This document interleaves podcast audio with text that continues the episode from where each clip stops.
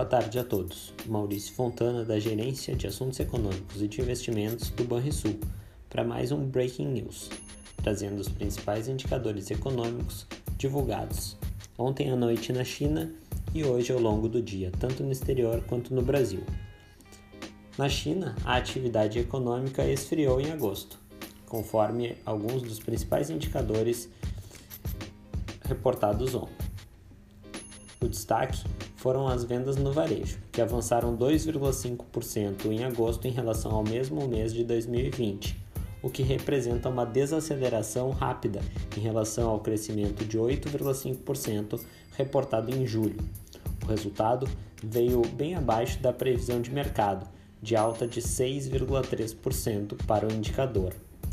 Outro dado importante foi o da produção industrial, cresceu 5,3% em agosto em relação ao mesmo mês do ano anterior, desacelerando em relação ao aumento de 6,4% reportado em julho, e também abaixo do que era esperado pelos economistas de mercado.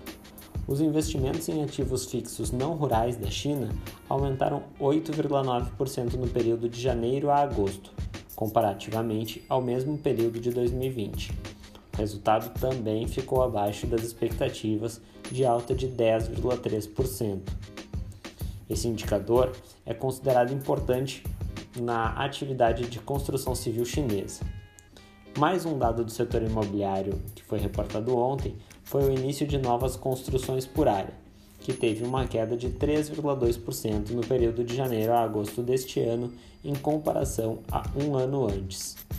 Por fim, tivemos a taxa de desemprego urbano na China, que permaneceu, permaneceu inalterada em 5,1% no mês de agosto.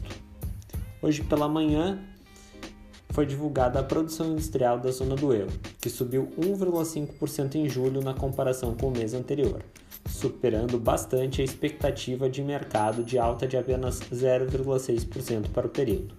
Na comparação interanual, a produção industrial da região da moeda única europeia avançou 7,7% em julho, bem distante e bem acima da alta de 6% que era esperada pelo mercado. Já nos Estados Unidos, a produção industrial, reportada também hoje pela manhã, subiu 0,4% em agosto, indicando desaceleração em relação à alta de 0,8% de julho.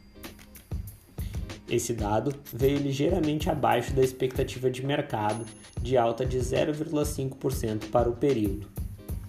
Aparentemente, as interrupções causadas no sul dos Estados Unidos pela passagem do furacão Ida no fim do mês seguraram a produção industrial em 0,3 ponto percentual, Apesar das interrupções, que afetaram principalmente o setor petroquímico, a manufatura, que é o maior componente da produção industrial, ainda conseguiu subir 0,2%.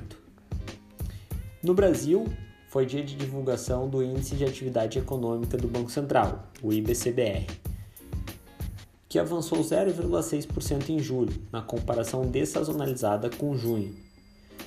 Em junho, o indicador havia marcado alta de 0,92, um pouco menos no dado revisado, que antes era de alta de 1,14%.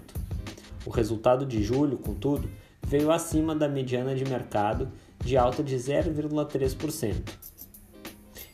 No acumulado em 12 meses, o IBCBR subiu 3,26%. Já no acumulado do ano até julho, em comparação com o mesmo período de 2020, a alta é agora de 6,8%. Os dados de atividade industrial melhores na produção no, na zona do euro e de atividade econômica superiores ao que o mercado esperava no Brasil são motivo de ânimo no mercado financeiro. Contudo, a atividade em desaceleração na China e os dados ainda fracos nos Estados Unidos causam maiores temores. No mercado financeiro, hoje é um dia de direções mistas. A bolsa alemã encerrou o pregão de hoje com queda de 0,7%, enquanto o S&P 500 nos Estados Unidos tem alta agora de quase 0,9%. No Brasil, o dólar avança moderadamente, cotado a R$ 5,25, enquanto o Ibovespa recua mais de 1% neste momento. Tenham todos um bom final de tarde e bons investimentos.